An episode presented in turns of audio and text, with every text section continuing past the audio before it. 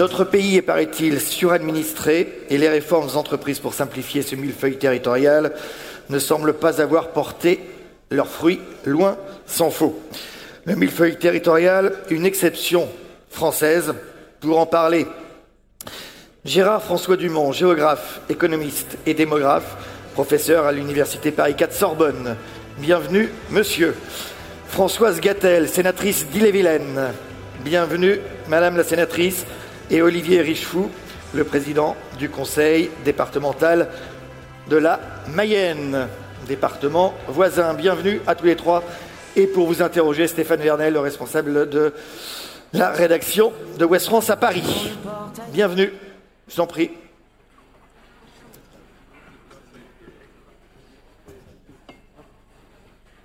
Allez, on va vous demander ceux qui veulent sortir assez rapidement pour ne pas qu'on perde trop de temps.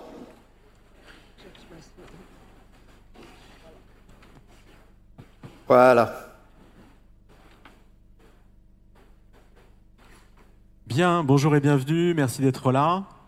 On va démarrer. Alors, juste un petit mot en, pour, pour démarrer, euh, en préliminaire, donc euh, notre sujet c'est euh, le, le millefeuille territorial, une exception française, sans point d'interrogation. Je sais que je sais que le recteur Gérard François Dubon va, commencer par nous en parler. Donc pour pour pour pour pour, discuter de ce, ce, sujet et voir si effectivement la France, qui a beaucoup de paroisses, donc beaucoup de communes, d'intercommunalité, de départements, de régions, une organisation avec beaucoup d'élus, plus de 500 000 élus locaux, euh, qu'on accuse parfois euh, de ne pas être toujours très efficace parce que vous avez des, souvent des, il y a eu dans l'histoire des, des, compétences qui se chevauchaient, des problèmes d'organisation, donc encore une fois d'efficacité. Est-ce que le millefeuille territorial à la française est-il indigeste ou pas? Est-ce qu'il est très différent de ce qui se passe chez nos voisins ou pas?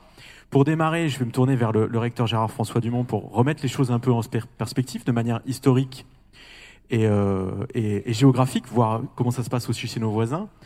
Euh, nous avons invité, invité Françoise Gattel, euh, sénatrice d'Ille-et-Vilaine, mais qui a longtemps été maire de Château-Giron, présidente d'intercommunalité, présidente de l'Association des maires de France en, Ille-et-Vilaine, donc elle pourra nous parler de ces différents échelons, et puis qu'elle elle, elle a été rapporteuse de la loi engagement et proximité au Sénat, donc qui change aussi, qui fait évoluer les rapports entre communes et intercommunalité.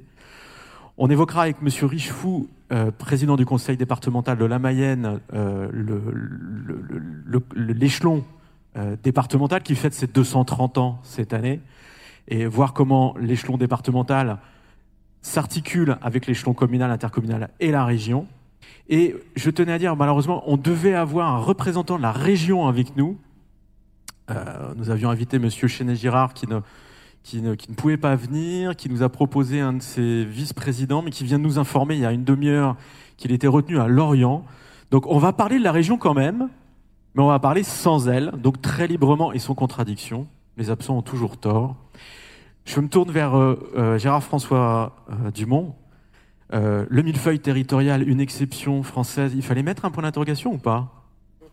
Effectivement, je trouve que votre organisation, et je vous remercie de votre invitation, est très paradoxale, puisque le, principe, le précédent échange, c'était un archipel territorial avec un point d'interrogation qui n'était pas nécessaire.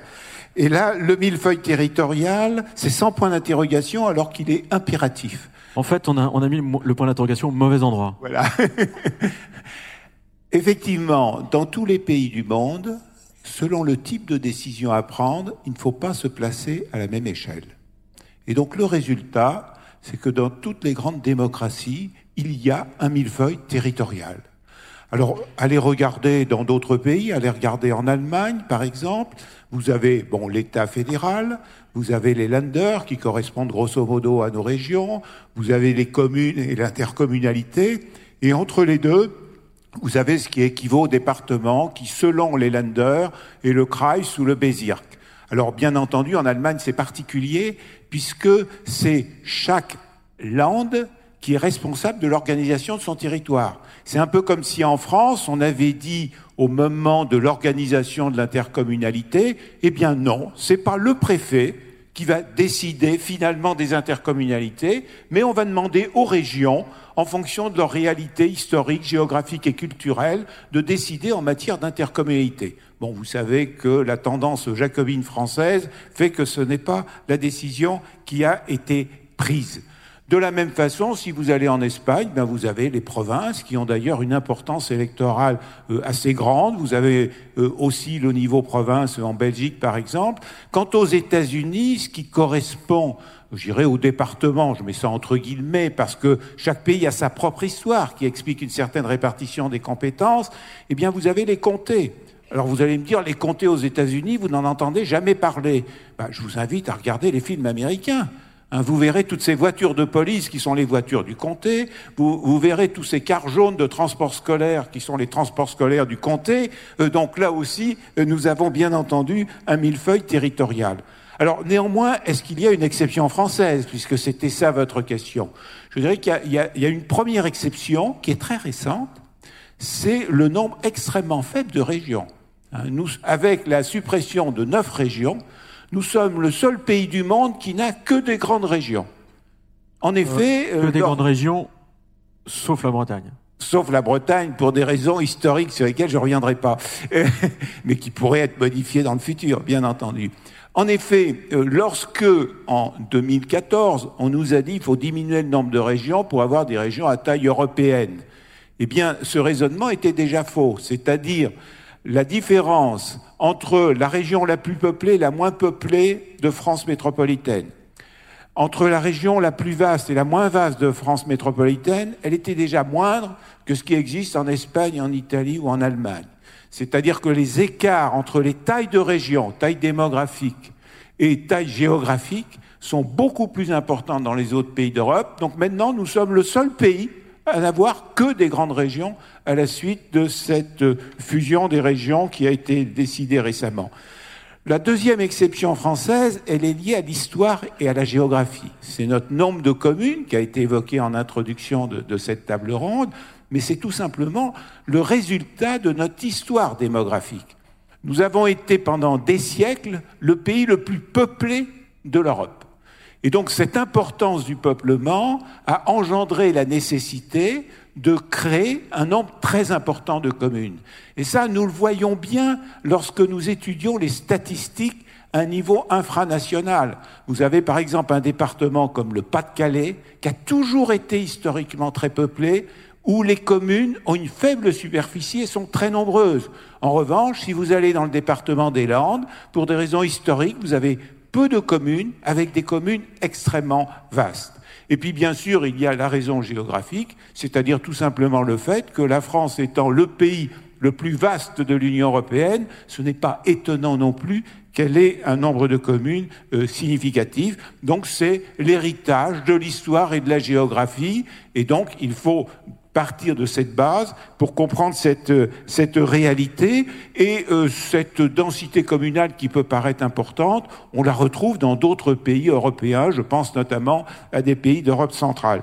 Donc vous voyez, les exceptions françaises sont maigres. Je terminerai juste sur une dernière euh, dont va parler certainement le président du département, c'est le fait qu'en 1790, euh, la France a voulu changer le nom de ses territoires et euh, c'est là où effectivement il y a eu l'impression d'une novation en 1790, qui était le plus souvent une novation dans la dénomination et non pas une novation dans la géographie et l'histoire de nos territoires.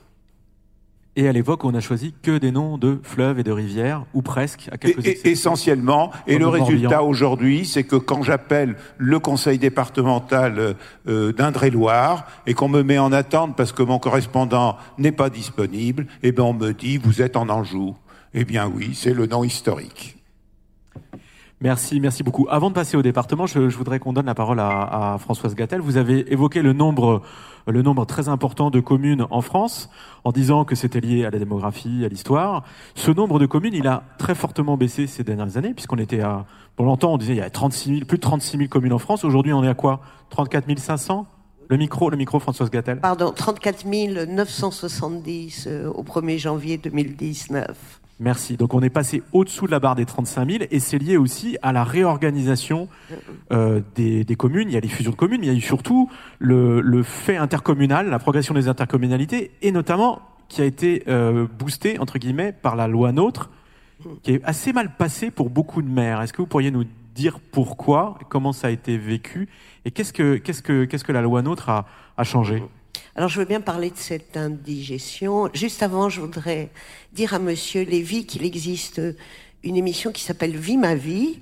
Donc je serais heureuse de l'inviter au Sénat pour vivre ma vie et pour lui permettre de nuancer le point de vue qu'il a exprimé sur le Sénat et je lui dis avec beaucoup de sympathie. Alors effectivement, euh, il y a une loi qu'on appelle notre organisation territoriale qui découle de cette pensée qui est une obsession euh, française, et c'est sans doute là notre particularité, que euh, il faut organiser les choses, normer, pour que la France euh, fonctionne, et que c'est sans doute sur, pour prendre un exemple, c'est plutôt le jardin à la française que le jardin à l'anglaise qui va nous permettre d'organiser les choses. Et donc, depuis Paris, D'aucuns ont pensé qu'il fallait, il y avait trop de communes et qu'il fallait organiser les choses. Alors, personne n'osait supprimer des communes, mais qu'on allait organiser euh, la France en intercommunalité qui devait faire un minimum d'habitants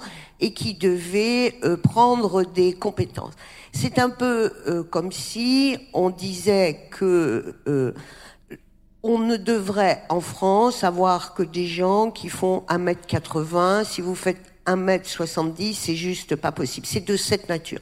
Donc on a normé, on a défini des choses, on a créé des structures dans lesquelles il a fallu que les territoires rentrent. Et comme tout à l'heure quelqu'un a dit euh, que l'eau pouvait parfois quitter le lit des, des, des, rivières, eh bien on a vu que la même organisation territoriale qui s'applique en montagne qui s'applique dans des îles, qui s'applique à Paris, ça ne peut juste pas marcher parce que on a organisé la France à partir de normes alors qu'il faut partir du territoire, de la géographie et de la culture des gens. On a vu tout à l'heure, vous l'avez dit, que la Bretagne est une région particulière qui ne peut pas s'organiser de la même manière que euh, le, le nord de la France. Donc on a entre guillemets, régimenter l'organisation de la France.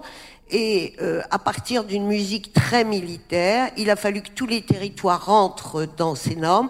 Et on a vu que parfois l'habit sautait parce que les territoires n'arrivaient pas à agir et à réagir parce qu'ils n'étaient pas en capacité de. Donc, le ministre Le Cornu, qui était à Fougères, et j'en parlerai peut-être tout à l'heure parce que c'est un bel exemple, il a inventé entre autres avec le, Sénat, un texte pour corriger les irritants, c'est-à-dire dire et affirmer que c'est en redonnant de la liberté, de la confiance au territoire qu'on va pouvoir permettre de servir les citoyens et d'avoir une action publique efficace. Donc pour prendre un terme anglais, c'est pas très heureux, c'est faire du bottom-up, c'est-à-dire partir de la vie des territoires, des gens pour inventer ce que les maires doivent inventer chaque jour, c'est-à-dire ce qu'on invente.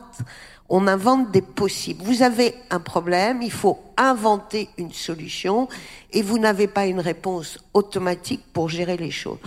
Donc c'est un mouvement, je vais dire, comme un peu un mouvement de gilets jaunes, puisque les maires, ils ont eu leur euh, mouvement de gilets jaunes. Comme vous y allez ah ben non, mais c'était des gilets bleu, blanc, rouge, on va dire.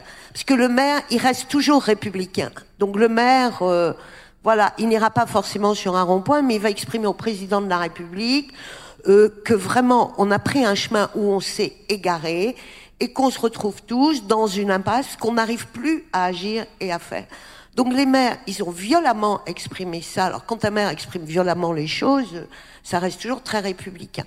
Mais ils ont juste dit on n'y arrive plus. Vous avez bien vu l'année dernière combien d'élus ont dit mais moi j'arrête parce que je n'arrive pas à, réaliser la mission qui est la mienne.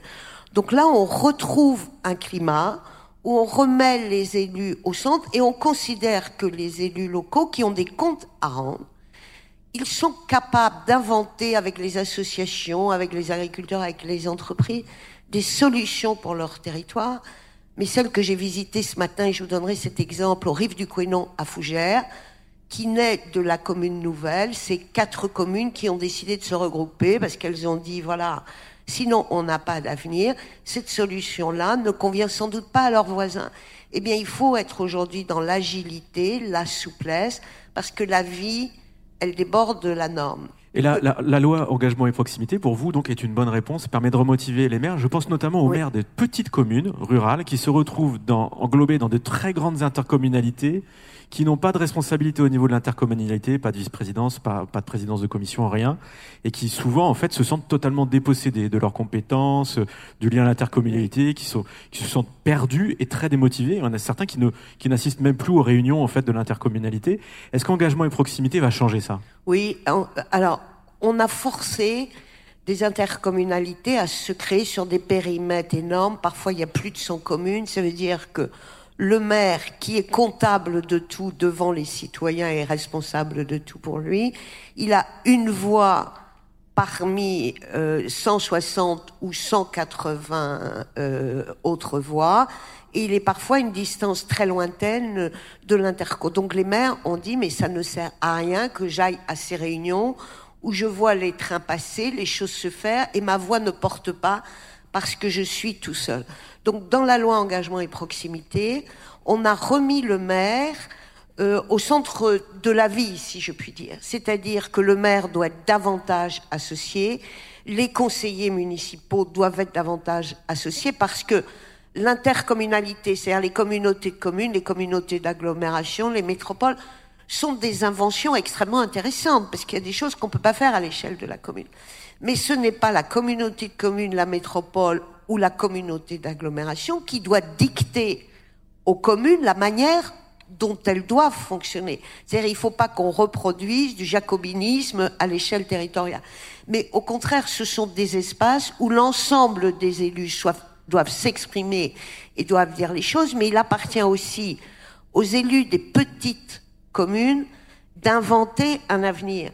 Et c'est en cela que les communes nouvelles, qui sont des regroupements de communes, permettent aux communes rurales et à leurs maires d'être un peu plus visibles dans l'interco parce que euh, ils ont des intérêts communs, ils sont plus forts, plus puissants, mais de manière euh, positive pour se faire entendre dans une grande intercommunalité. Donc il faut que les élus inventent aussi des choses et bougent parce que la commune, je crois que c'est la proximité, c'est quelque chose qui est indispensable, c'est un peu le, cœur du réacteur de la République, mais la commune de demain ne sera pas celle d'aujourd'hui. Et je terminerai là-dessus. Je pense que dans notre département, on ne connaît pas ça.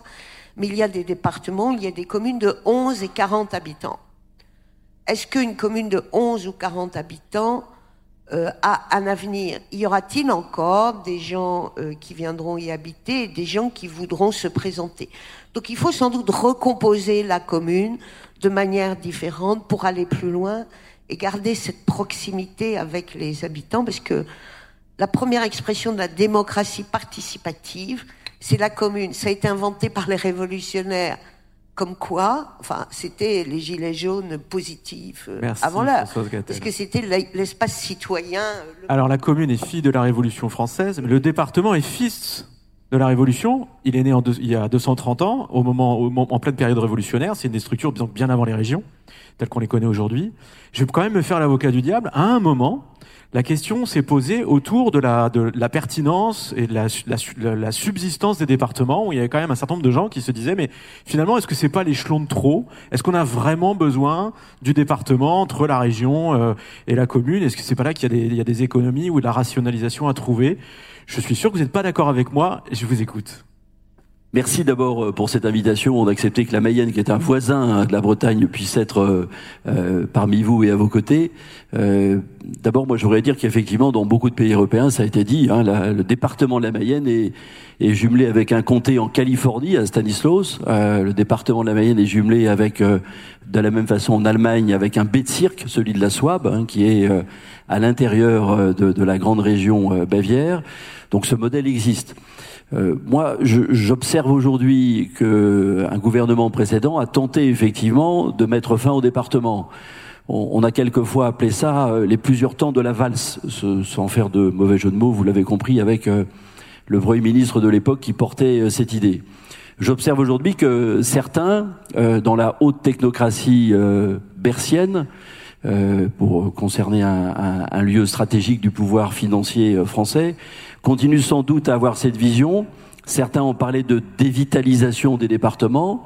Et on voit aujourd'hui qu'en encadrant nos dépenses euh, à 1,2% comme auprès des grandes villes, on nous met dans des situations financières extrêmement difficiles. Ce qu'on observe, c'est que euh, ça n'a pas suffi à nous tuer. Ça n'a pas suffi à nous tuer puisque nous sommes toujours là et de plus en plus indispensables indispensable pour euh, accomplir, et c'est en lien avec euh, ce que vient de dire euh, Françoise Gattel, à accomplir des missions que les communes ne peuvent pas accomplir et que les communautés de communes, lorsqu'elles sont de taille humaine, 15, 20, 30 000 habitants, ne peuvent pas accomplir. C'est notamment les missions sociales. Et ces missions sociales, celles de solidarité entre les hommes ou entre les territoires, c'est le rôle du département. Et puis, euh, il sera là cet après-midi. Merci, Monsieur Hollande. Parce qu'en ayant fait les grandes régions, euh, Occitanie, euh, ça part du sud du Maine-et-Loire à la frontière espagnole, ça a remis en éclairage, si j'ose dire, les départements. Comment voulez-vous organiser les transports quand on va du sud du Maine-et-Loire au Pays Basque? La région et l'ami Rousselet n'a pas eu d'autre possibilité que de redonner au département par exemple la fonction transport qu'on lui avait enlevée. Donc on voit que la taille des grandes régions ne permet pas de garder une proximité et que nos concitoyens attendent de la proximité. Et ceux qui attendent aussi de la proximité, ce sont les élus locaux. Et donc nous sommes aujourd'hui souvent dans les départements un peu les grands frères. Moi, dans mon département, tous les trimestres, j'organise une réunion avec les présidents et les présidentes d'intercommunalités. Il y en a neuf en Mayenne eh bien, euh, c'est avec eux qu'on organise euh, la vie sur le territoire. Nous associons la région euh, des Pays de la Loire, bien évidemment, mais on voit ce positionnement qui a évolué. Ce qu'a fait la loi NOTRe, sans doute à, à juste raison, c'est qu'elle a tenté de spécialiser, parce que plus que le millefeuille, c'est sans doute l'empilement des compétences. Et le fait que pour une commune, très souvent, il fallait déposer un dossier à l'intercommunalité, au département, à la région, euh, à l'État et pourquoi pas à l'Europe pour tenter d'avoir le plus de subventions possible.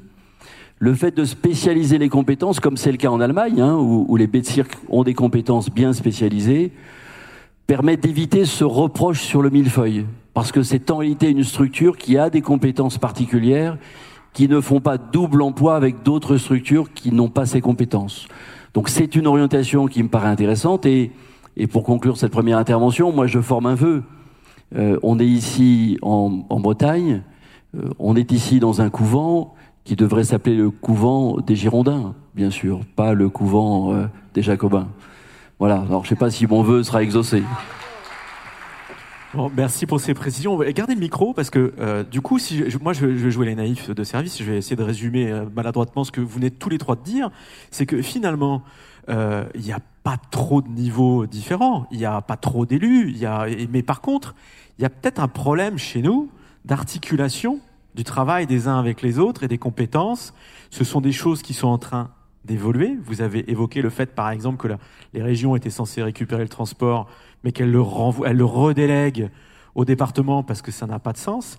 Est-ce que ça, c'est quelque chose qu'il faut améliorer?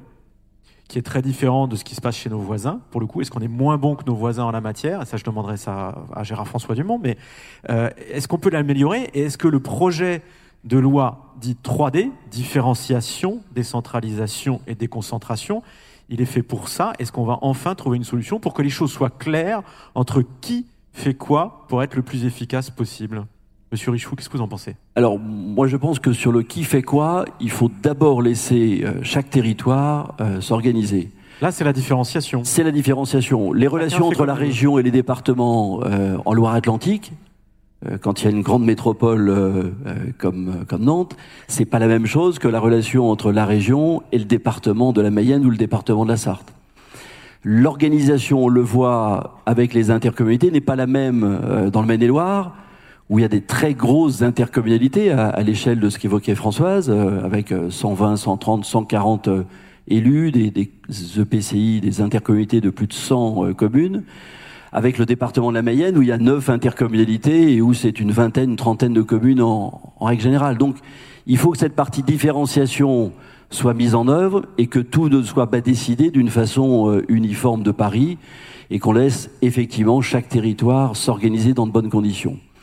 Ce qu'on attend de cette réforme 3D, euh, j'étais hier matin au Sénat avec Dominique Bussereau euh, pour euh, discuter avec les sénateurs et les sénatrices, puisque Françoise était là sur sur les questions de cette préparation de, de loi. Ce qu'on attend, c'est cette décentralisation. C'est que on donne aux territoires qui sont organisés, qui sont des interlocuteurs de proximité, qui ne sont pas en déficit puisque nous équilibrons nos budgets, nous ne faisons pas appel, nous, euh, euh, à l'argent public à l'excès pour équilibrer euh, effectivement nos, nos, interventions, c'est qu'on ait une décentralisation qui nous permette de rendre applicables sur nos territoires des politiques et en évitant les doublons. Moi, je voudrais surtout insister sur ce sujet des doublons. Je prends l'exemple du RSA. Euh, que, que, que, drivent euh, les, les, les, départements. C'est pas la région qui peut s'en occuper. Très grande structure, elle n'a pas les interlocuteurs de proximité. Les intercommunautés sont souvent trop petites pour avoir euh, des services. Et le département est la bonne échelle. Mais on a les caisses d'allocation familiale. Euh, il n'y a aucun lien entre les deux. Il y a une superposition. Il y a des agents de la CAF qui s'occupent du RSA, des agents du département qui s'occupent du RSA. Donc moi, j'attends de cette loi. Ça va, ça va, changer ou ça peut changer avec le revenu. Ça peut changer avec le RUA. Le RUA. Et mais ce serait, la crainte que nous avons de gérer ça. La crainte que nous avons, c'est que le RUA soit confié à la CAF et donc à l'État. Pardon, et à un niveau central. Alors que ce qui est efficace, c'est de garder un niveau de proximité. C'est ce qu'attendent nos concitoyens. Et donc nous attendons de cette loi sur la décentralisation une plus grande euh, proximité vis-à-vis des concitoyens. Merci Gérard François Dumont. Deux choses. La première, c'est est-ce que est-ce qu'on est vraiment mauvais par rapport à nos voisins en termes de partage des compétences et de clarté et d'efficacité? Première chose. Et la deuxième chose, et un point clé qui vient d'être évoqué par Olivier Richefou, c'est la question de l'argent des fonds. Vous vous dites euh, on a voulu big, on a pensé que big is beautiful, on a voulu faire très grand. Et le, le, le, problème, c'est qu'on a, on a éloigné les citoyens des, des, centres de décision, on a, on, a, on a cassé les proximités. Et surtout, si on veut réussir la décentralisation, il faut aussi donner les moyens, mais vraiment les moyens financiers aux collectivités. Or, c'est pas du tout ce qu'on est en train de faire en France avec par exemple la disparition de la taxe d'habitation.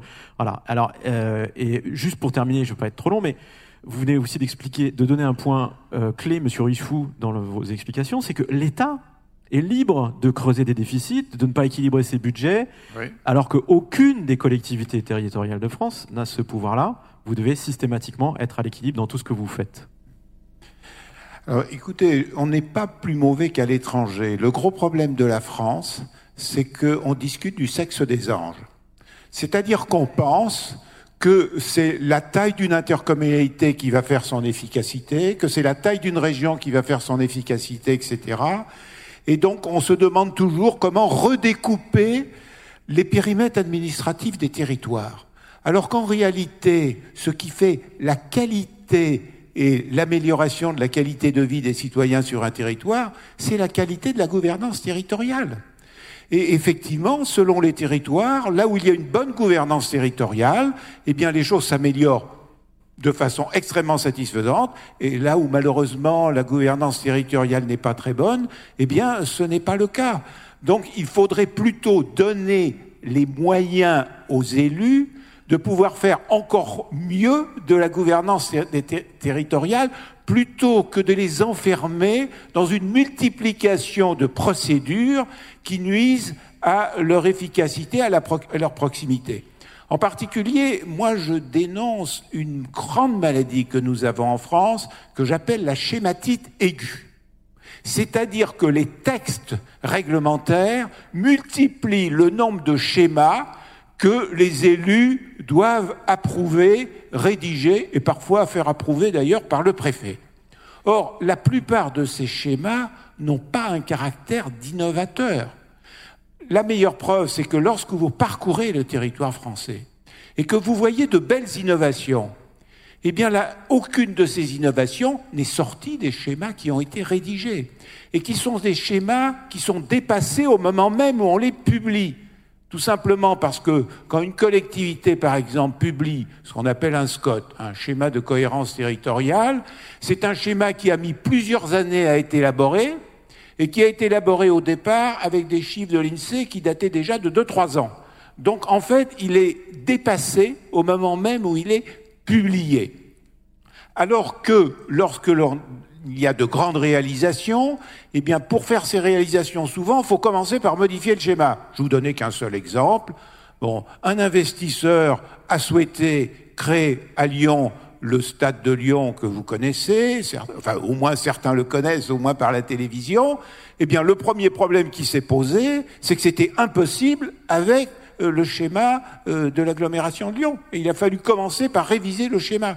Et c'est ainsi que les choses se passent. Donc, nous ne sommes pas plus mauvais qu'à l'étranger, mais nous rêvons d'un système réglementaire qui fera que les choses seront parfaites. En plus, j'ajoute que la rédaction de tous ces schémas coûte une fortune. Je prends un exemple simple puisque euh, la région n'a pas pu être présentée. La loi a obligé les régions à rédiger deux schémas. Moi, j'ai toujours dit au président de région, puisque la loi vous oblige à les rédiger, faites-le. Mais faites dix pages, ça suffit. Ne perdez pas de multiples réunions chronophages à rédiger des détails de schémas qui ne servent à rien. Passez plutôt votre temps à essayer de réfléchir à l'avenir de votre territoire et aux décisions structurantes qu'il faut prendre pour faciliter euh, l'innovation. Alors le résultat de tout ceci, c'est qu'effectivement, euh, nos réglementations étouffent les territoires et ne correspondent pas à la réalité géographique. Bon, vous avez peut-être entendu parler de la question de la compétence eau et assainissement que l'État considère absolument indispensable à l'échelle des intercommunalités. Or, le géographe sait très bien que quand on veut gérer bien l'eau sur un territoire, bah, l'idéal c'est que ce territoire et le périmètre d'un bassin versant. Or, les intercommunalités n'ont pas nécessairement le périmètre d'un bassin versant. Donc, selon les territoires français, oui, pour certains, c'est très bien que l'eau et l'assainissement soient gérés par l'intercommunalité. Pour d'autres, ce n'est pas souhaitable, tout simplement parce que l'eau va coûter plus cher, étant donné toute la tuyauterie qu'il va, va leur faire, parce que ce n'est pas euh, un bassin versant. Donc euh, aujourd'hui, effectivement, euh, la rhétorique extrêmement utilisée consiste à nous faire rêver sur une future loi sur la différenciation. Moi, je suis évidemment pour la différenciation, mais je suis pour la différenciation a priori et non a posteriori. Autrement dit, j'ai été euh, auditionné par le Conseil d'État qui avait été chargé par le Premier ministre de faire un rapport sur ces idées de différenciation, c'est-à-dire de possibilité pour les territoires de faire des choses différentes en fonction de leur spécificité. Qu'ai-je dit au Conseil d'État? J'aurais dit, mais écoutez, la démarche ne me paraît pas, elle, la plus rationnelle. En fait, au fil de ces dernières années, nous avons voté les gouvernements ont contraint le Parlement à voter des lois de plus en plus rigides. Et heureusement qu'il y a eu Françoise Gattel pour un peu dérigidifier ces lois. Mais non plus, elle n'a pas fait des miracles, même si ce qu'elle a fait est absolument extraordinaire. Et moi, je ne peux que la féliciter pour son ardeur à essayer de simplifier les textes. Donc, on fait des lois de plus en plus rigides, et après, on va vous dire, ah, mais on va faire une loi de différenciation. Eh bien, moi, je préférais qu'on fasse comme au XIXe siècle, c'est-à-dire des lois générales qui définissent des principes et qu'après, les collectivités territoriales et les territoires, eh bien, en fonction de leur réalité, mettre en œuvre ces lois. Mettre en œuvre ces lois. Merci. Alors, Encore une fois, et je le regrette vivement, on n'a pas de représentant de la région Bretagne, mais on va, voilà. Alors je vais me tourner vers Françoise Gattel, on va parler, puisque vous, vous êtes euh, élu en Ille-et-Vilaine, donc en Bretagne, on va parler de la Bretagne à travers deux, deux choses, puisqu'on parle de différenciation et de droit à l'expérimentation. Est-ce que vous pourriez nous dire un mot du pacte breton mm. Est-ce que ça marche Est-ce que c'est une bonne idée? Qu'est-ce qu'il qu'est-ce que, en ressort euh, euh, un an après sa, sa, sa, sa mise en place? Est-ce que c'est, c'est quelque chose de vraiment exemplaire qu'il faut suivre? Et puis, euh, il y a un deuxième sujet un peu plus sensible qui est une proposition qui est poussée par, par le député La République En Marche, premier questeur à l'Assemblée, Florian Bachelier, de créer une assemblée de Bretagne, c'est-à-dire une collectivité territoriale unique, sur le modèle de la Corse, par exemple, ou de la Guyane, ou de la, Martinique, où on, on ne ferait plus qu'une seule assemblée en réunissant à la fois le conseil régional et les départements, euh, pour avoir une seule assemblée avec euh, un élu par, euh, par, euh, par canton, une centaine d'élus sur l'ensemble de, de, de, de la région. Est-ce que ça, c'est une, c'est une, c'est une vraie fausse bonne idée ou pas? Alors, ça peut être une très bonne idée, mais après, tout dépend euh, comment on permet de le faire. Et c'est tout le sujet. Alors, euh, Mirabeau avait dit, euh, c'est à l'administration de se rapprocher des hommes et des choses, et pas aux hommes et aux choses de se mettre en ordre de marche selon ce que l'administration a dit. Alors on dit souvent qu'il y a beaucoup trop de lois, ce qui est vrai, euh, je pense, qu'elles sont pas toujours euh, extraordinaires, mais qu'on oublie aussi un second volet, c'est que derrière, il y a une administration.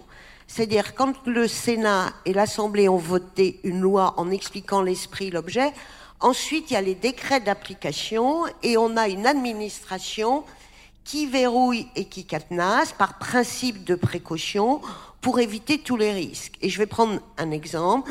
Euh, il y a eu en France, il y a quelques années, un séisme dans le sud de la France.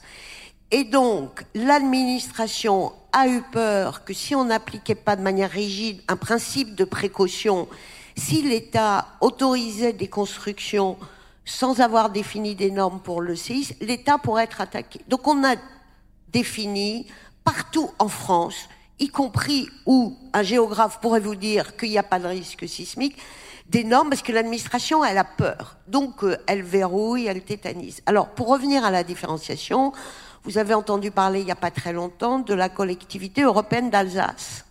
C'est-à-dire qu'on est en train d'inventer des droits qui ont l'air extrêmement modernes de différenciation. Sauf que, et je reprendrai ce qui est dit tout à l'heure, est-ce que nous sommes un pays archipel de communautés qui vivent les unes à côté des autres et de manière qui peut déconstruire la République ou est-ce qu'à l'intérieur de la République, la loi nous permet de dire qu'aujourd'hui, par exemple en Bretagne, on a un pacte breton parce qu'on n'a pas eu Notre-Dame-des-Landes, donc le président de la région a négocié durement avec le Premier ministre ce qu'on appelle un pacte breton et qui permet, par exemple, de donner un peu de souplesse sur les écoles euh, bretonnes, les écoles d'Iwan, voilà, ce qui n'a l'air de rien mais qui est compliqué, et par exemple sur la gestion du logement.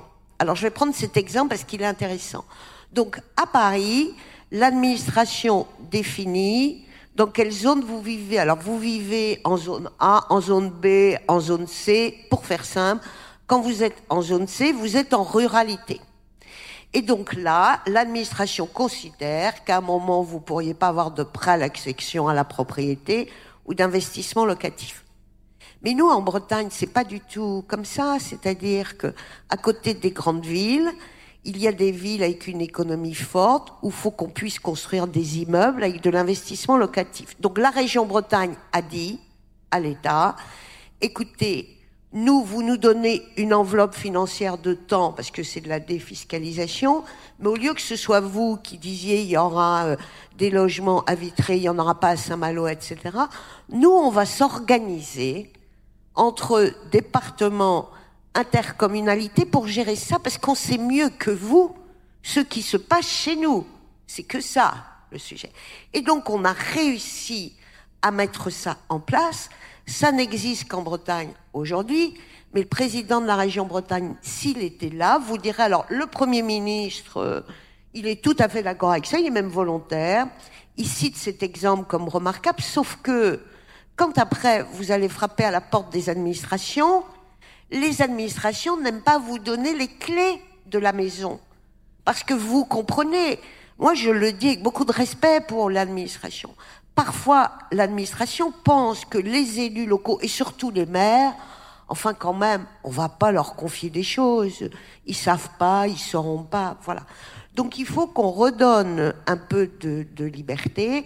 Et vous avez aujourd'hui la région Bretagne qui, par exemple, aimerait pouvoir prendre un peu plus de compétences en matière euh, de sport, avec les agents qui étaient les agents de l'État au service des associations et qui pourraient être pris par les, par les régions. Et un autre exemple, pour confirmer l'intérêt de ça, est-ce que en Bretagne, vous entendez parler d'un lycée qui est en mauvais état, de moyens qui sont pas mis à disposition Non, ça marche super bien.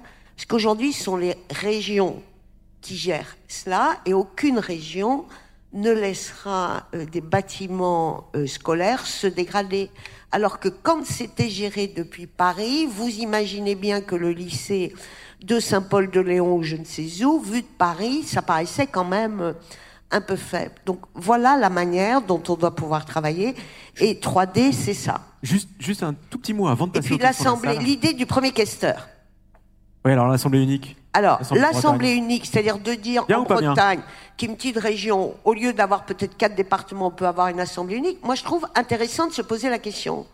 Mais ça peut Mais pas être réponse, au législateur de décider, euh, ni au gouvernement. Ce sont les départements et la région Donc c'est aux Bretons de décider. qui doivent décider. Voilà, parce qu'on peut avoir deux départements qui fusionnent, mais laissons les gens décider de leur vie.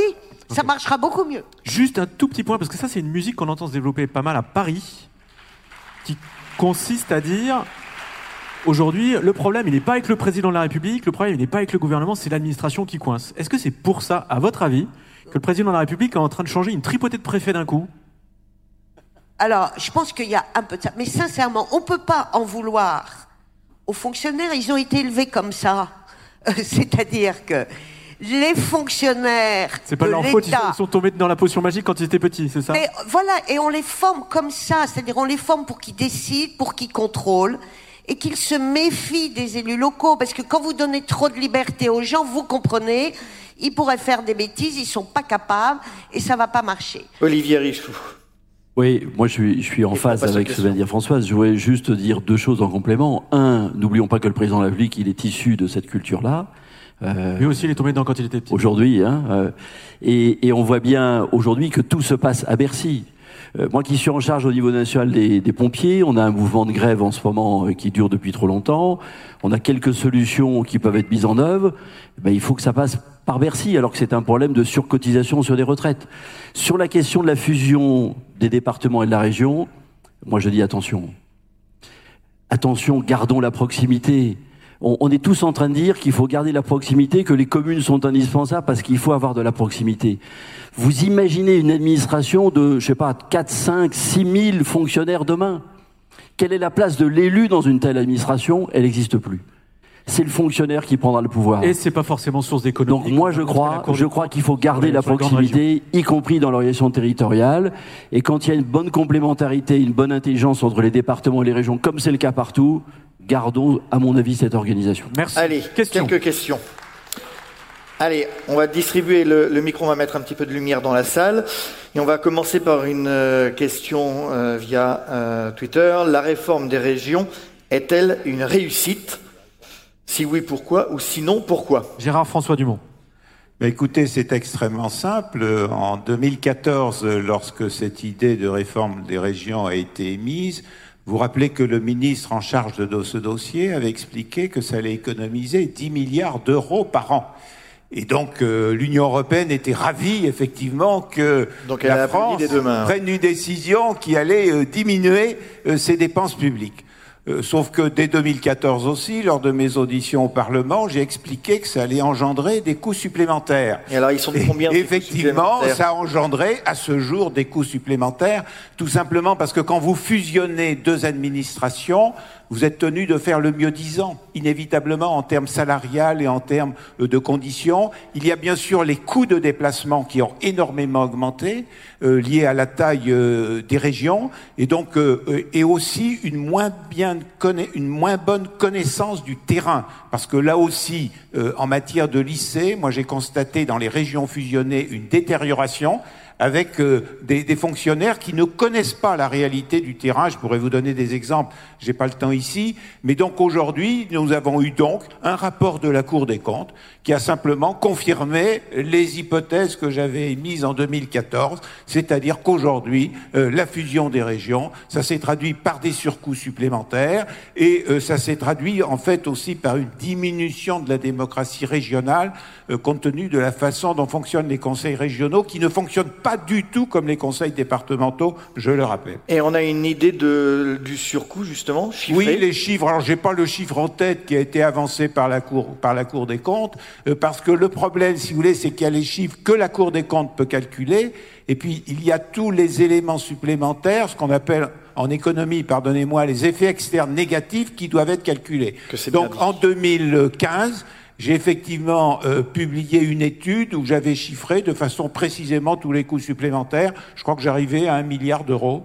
Euh, liés à cette fusion des régions. Donc c'est dans certaines régions, pas toutes, mais dans certaines régions, la masse salariale a augmenté de plus 10, plus 12, plus 14 voilà, parce que 1 plus 1 égale 2,5 en fait. Et surtout, vous pensez que vous allez diminuer vos effectifs, mais en fait, vous avez des coûts de coordination compte tenu de la taille des régions, qui fait que vous engendrez en fait des frais supplémentaires. Autrement dit, plus une administration est grosse, plus elle risque effectivement d'avoir des surcoûts liés à l'importance de sa taille. Et d'ailleurs, lorsque vous regardez le nombre de fonctionnaires rapporté à la taille des communes, eh bien, plus les communes sont grosses, plus elles ont un nombre de fonctionnaires pour 1000 habitants élevé, et le contraire.